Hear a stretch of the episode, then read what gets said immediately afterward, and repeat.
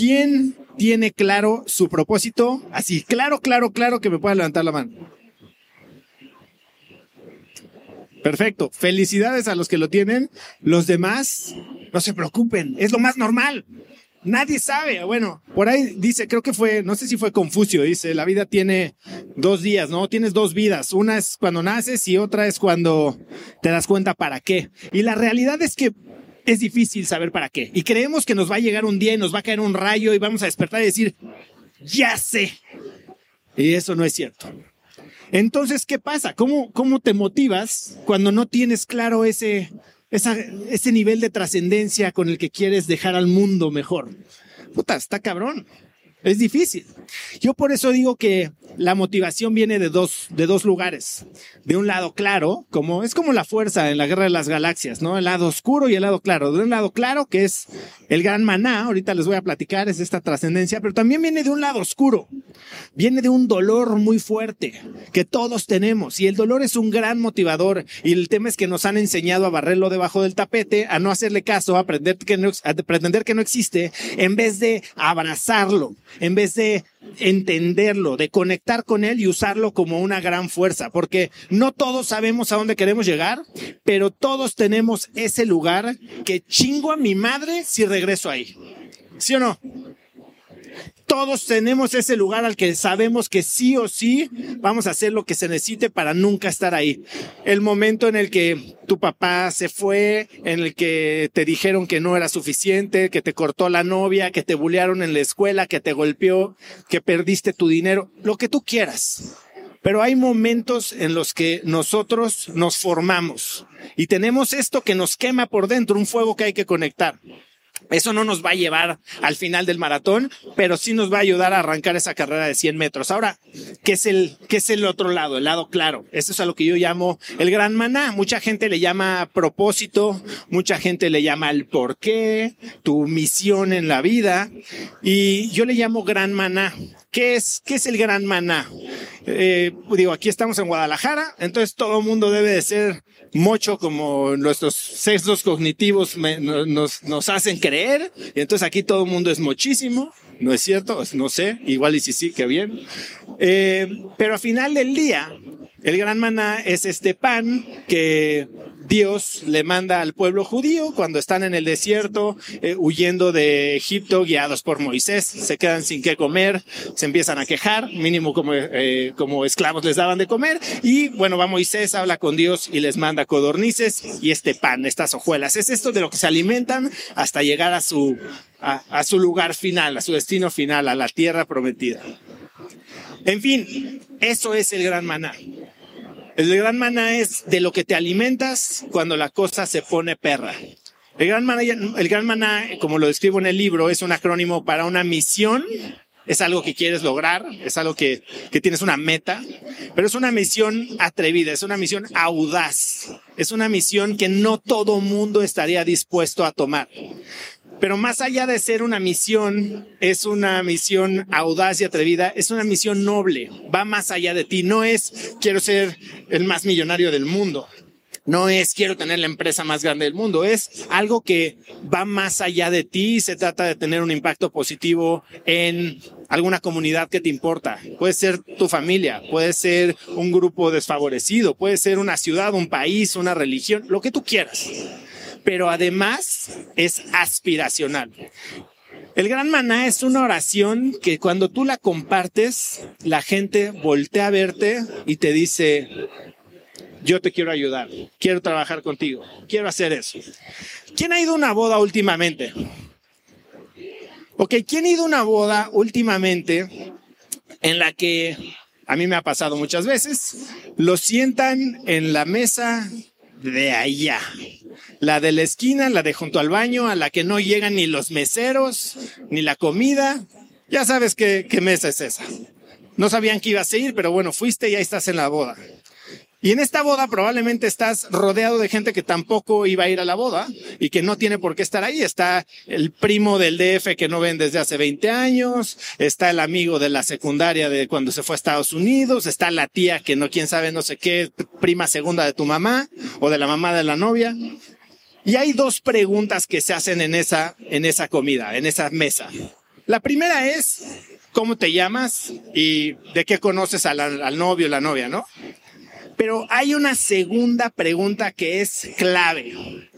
Es una pregunta que es clave y lo que pasa en ese momento es como, como una bifurcación en la materia, en el tejido del tiempo y el espacio es el momento en el que tu respuesta va a definir si tienes al mejor socio de tu vida, a tu mejor cliente que tal vez va a hacer que tu empresa crezca increíble, si consigues a, la novia de tu, al amor de tu vida, a tu mejor amigo, a tu compadre, al inversionista que va a hacer que tu empresa se vuelva un unicornio. Tu respuesta va a definir si te vas por ese camino o si lo que recibes a cambio es un A ¿Cuál es esa pregunta? ¿Quién cree que sabe cuál es esa pregunta? La segunda pregunta que se hace en la mesa. ¿Qué haces? ¿Qué haces? ¿A qué te dedicas?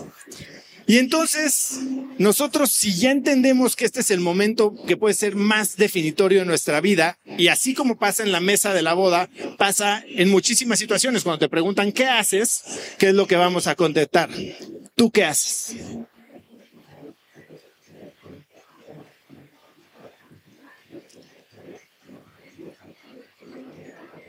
Me dedico a finanzas personales. ¿Qué contestamos?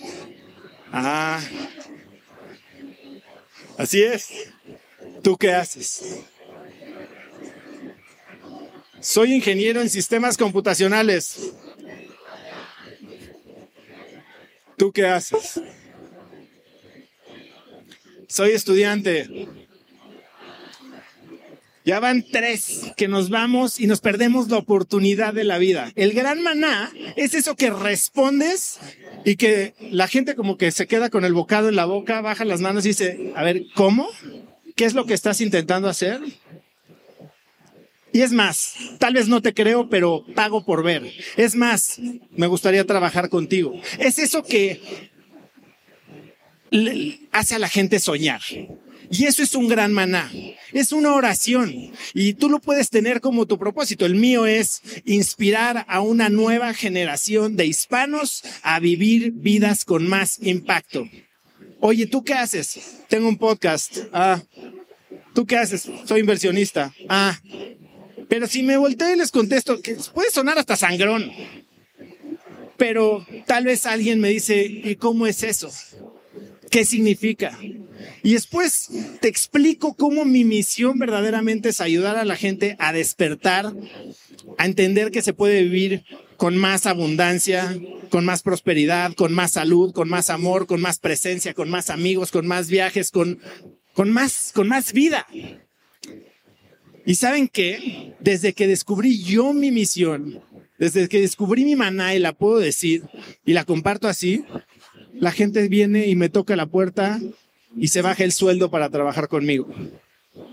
¿Por qué? Porque quieren pagar por ver.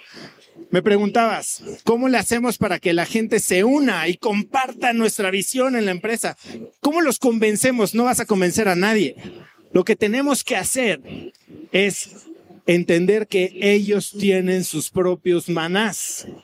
Y cuando reclutamos, cuando creamos una cultura que ayuda a que la gente cuando se despierta un pinche lunes en la mañana y dice, lunes otra vez, claro, porque voy a despertarme a trabajar en mi sueño. Y de paso voy a trabajar en lo que me dijo mi jefe, que también es lo mismo. Entonces no hay que convencer a nadie de nada. Todos estamos alineados y es cuando la magia pasa y es cuando nos divertimos trabaja en lo que te gusta, haz lo que te gusta y no te trabajarás un día más en tu vida. Suena broma, pero no lo es. Cuando te despiertas todos los días y agradeces, hoy, ¿qué voy a hacer? Ay, me voy a Talentland. Podría ser, puta, que voy a ir a Guadalajara, el avión, el aeropuerto. De... Me voy a Talentland. Estoy haciendo exactamente lo que quiero hacer. El éxito no es el día que me diga el marcador, ya lograste inspirar una nueva generación, ya se cumplieron el número que equivale a una nueva generación. Hoy yo lo estoy haciendo, a mí me puede atropellar un camión aquí afuera y yo ya gané. Yo ya gané porque sé lo que quiero lograr y todos los días que tengo la oportunidad de hacerlo como hoy, Los disfruto, los agradezco y los vivo a full. Ese es mi maná. Cuando logras que tu organización tenga un maná, como lo tenía Google, organizar la información del mundo, como lo tenía Starbucks, alimentar y desarrollar el espíritu humano, cuando, como lo tiene SpaceX, hacer de la raza humana una especie interplanetaria. Entonces la gente llega. ¿Por qué? Porque tu sueño es el suyo.